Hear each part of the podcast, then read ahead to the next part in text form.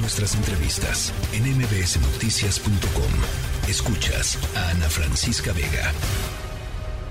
Tanto quedan suspendidas todas las etapas consideradas tanto en la convocatoria como el proceso de integración del comité técnico. Todo, como dicen los abogados, subjudice queda, queda en suspenso. Si tomamos en cuenta que va a sesionar a partir del 3 de febrero la Cámara, tenemos 58 días para poder atender el requerimiento. Todavía tenemos tiempo suficiente. Es algo que ya no teníamos nosotros previsto, que se iban a aparecer los duendes que privilegian los intereses sobre los interesados en que tengamos una democracia plena en México. Los privilegios, lo de siempre, incluso va más allá de partidos políticos. Son intereses, ustedes los conocen, son los que organizaron las marchas. Este que estábamos escuchando es el diputado Ignacio Mier, coordinador de Morena y presidente de la Junta de Coordinación Política de la Jucopo allá en la Cámara de Diputados. Eh, y es importantísimo entender lo que está sucediendo entre la Jucopo y el Tribunal Electoral del Poder Judicial de la Federación, o más bien la reacción de la Jucopo frente a lo decidido por el Tribunal Electoral del Poder Judicial de la Federación en torno a la elección de los cuatro eh, consejeros eh, del Instituto Nacional Electoral.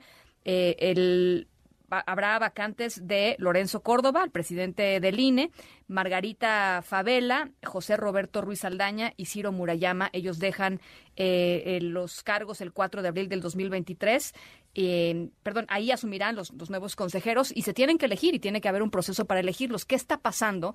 estábamos escuchando, ya les decía, a Ignacio Mier, pero hay que entender exactamente en dónde está eh, pues la, la, la, verdad jurídica de lo que está sucediendo. Arturo Espinosa, abogado y consultor, director del Laboratorio Electoral, me da mucho gusto saludarte como siempre, eh, deseándote muy feliz año y, y gracias por platicar como siempre con nosotros. Ana Francisca, muy buenas tardes, muy feliz año también para ti todo tu auditorio. Me da mucho gusto poder platicar contigo hoy. ¿Cuál es tu lectura de lo que está sucediendo? A ver, yo creo que hubo una sentencia emitida por el Tribunal Electoral, la Sala Superior. Me parece que fue una sentencia que tendía a ciertas cuestiones puntuales que están establecidas en la Constitución, concretamente tres temas. Uno, que se garantizara la paridad en el proceso de designación, la paridad en, la designación entre hombres y mujeres. Eh, dos, que se hicieran dos procesos por separado, uno para las tres consejerías electorales y uno diferenciado para la presidencia del Consejo General del INE, lo cual no solo lo estipula la, la Constitución, me parece que es pertinente por la relevancia de la investidura de la presidencia de el Instituto Nacional Electoral y tres que no se establecieran etapas o pasos adicionales. Se preveía que una vez que se hiciera la evaluación de los aspirantes, es el Comité Técnico de Evaluación iba a pasar estas evaluaciones a la Jucopo, digamos, para que la Jucopo diera una especie de visto bueno. Esto es una etapa que no está prevista en la Constitución y que atenta en contra de la independencia y de autonomía de este Comité Técnico de Evaluación. Por eso, el tribunal ordenó que se volviera a emitir la convocatoria. Esto únicamente está facultado el Pleno de la Cámara de Diputados. Y bueno, como sabemos, ahorita la Cámara de Diputados está en, receso. entonces tendrá que esperar hasta febrero. Claro, me parece que también a la otra salida es que se convoque un periodo extraordinario, pero bueno, esto al parecer no, no, no se ha considerado como una posibilidad. Bueno, el grupo mayoritario en voz de, Ignacio Mier dice que estos cambios representan los intereses de grupos de poder que fueron los que marcharon en, todo el tema del INE no se toca, en fin, eh, que quieren meter su cuchara y que quieren influir como lo han hecho antes, así lo dice Ignacio Mier, en la elección de los consejeros. ¿Te parece que estamos hablando en un escenario así?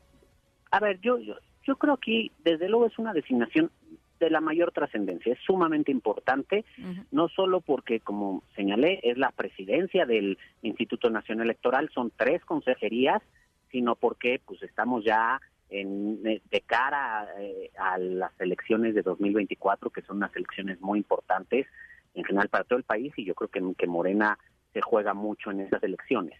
Me, las diferencias, las diferencias entre legislativo y el Tribunal Electoral no son nuevas, ya tienen tiempo, incluso el legislativo ya promovió una reforma a la Ley General del Sistema de Medios de Impugnación para que el Tribunal Electoral no se pueda meter en temas propios del legislativo y, y, bueno, han habido varios episodios con este, este es uno más.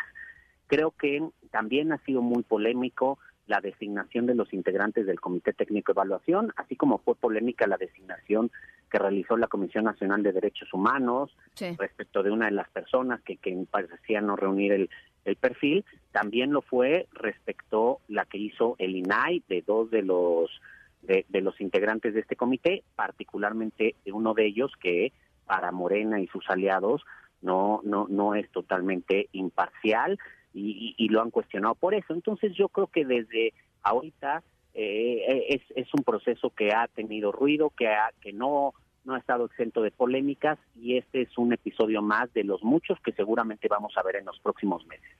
¿Hay alguna, perdón, ah, nada más preguntarte, ¿hay alguna, eh, digamos, razón eh, concreta y, real, digamos, para pensar que se quiera desvirtuar este proceso eh, por parte de, algunos actores para que no, para que, digamos, los, los, las personas que sean elegidas eh, no tengan la legitimidad que deben de tener o para que el INE se debilite. Es decir, ¿esto es parte de todo esto que hemos estado viendo desde tu punto de vista o no? A ver, yo, yo creo que hay que verlo desde dos aspectos, ¿no? Uno, sin duda, tanto Morena y la mayoría como la oposición van a tratar de jalar agua por su molino, ¿no? Esto no es nuevo en las designaciones en nuestro país y no es exclusivo de este gobierno. Siempre se busca que las designaciones sean con gente lo más favorable posible. Este tema de cuates y cuotas siempre ha habido y, no es nada nuevo.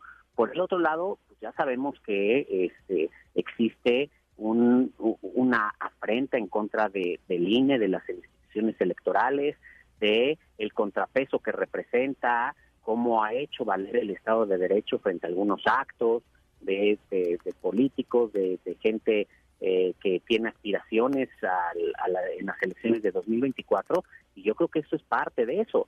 Yo creo que hay eh, este proceso de designación va a implicar mucho e implica en gran medida la búsqueda por el control de una institución que es clave en la vida democrática de nuestro país y que es clave en garantizar elecciones de calidad, elecciones equitativas, elecciones limpias y elecciones justas. Y eh, este pues es uno más. Y además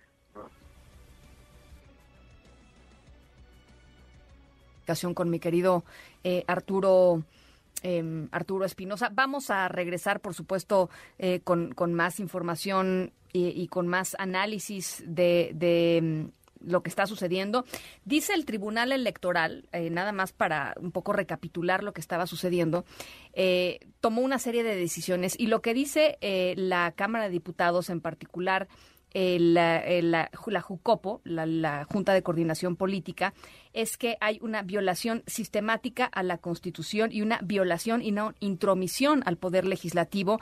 Así es que eh, pues está analizando justamente una batalla legal contra, contra este organismo. Se nos cortó la comunicación, querido Arturo, ya te recuperamos, este, te alcanzamos a escuchar hasta lo último que dijiste, pues. Perfecto, sí. A ver, yo, yo, creo que es parte de, este, de esta búsqueda por tener el control de la organización de las elecciones, de las autoridades electorales, de una institución que representa un contrapeso muy importante dentro de la democracia mexicana, del Estado mexicano, y yo creo que es parte del juego político que hay en una designación de esta relevancia. Ahora, a mí me preocupa un poco los tiempos, porque si bien señalan que todavía hay tiempo, efectivamente, creo que una designación de esta relevancia necesita la mayor cantidad de tiempo posible para hacer un escrutinio minucioso, detallado y a fondo de cada uno de los perfiles que puedan aspirar a estas posiciones y eso con poco tiempo pues no es posible. Lo que hemos visto en los últimos años es que las designaciones son sumamente relevantes una vez que están ejerciendo el cargo y es importante que haya un escrutinio profundo. Bueno, yo me, yo recuerdo, Arturo, tú seguramente tienes el dato eh, eh, más, más claro, la cantidad de candidatas y candidatos que se presentaron para los últimos eh, cargos de consejeros que se, que se nombraron, que fue hace no mucho tiempo, ¿no? fueron muchísimos. Y, fueron analizados todos y fueron entrevistados, en fin, pasaron una serie de, de controles técnicos que garantizan pues esto, ¿no? Su, su, su, eh, su aptitud técnica para ejercer el encargo.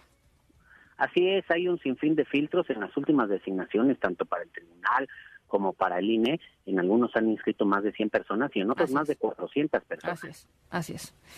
Bueno, pues, eh, pues sí, el, el tema del, del, tiempo está, está premiando. Vamos a seguir en, en este asunto, eh, Arturo. Yo te agradezco muchísimo. ¿Algo más que te parezca interesante, que te parezca importante eh, eh, apuntar en este momento?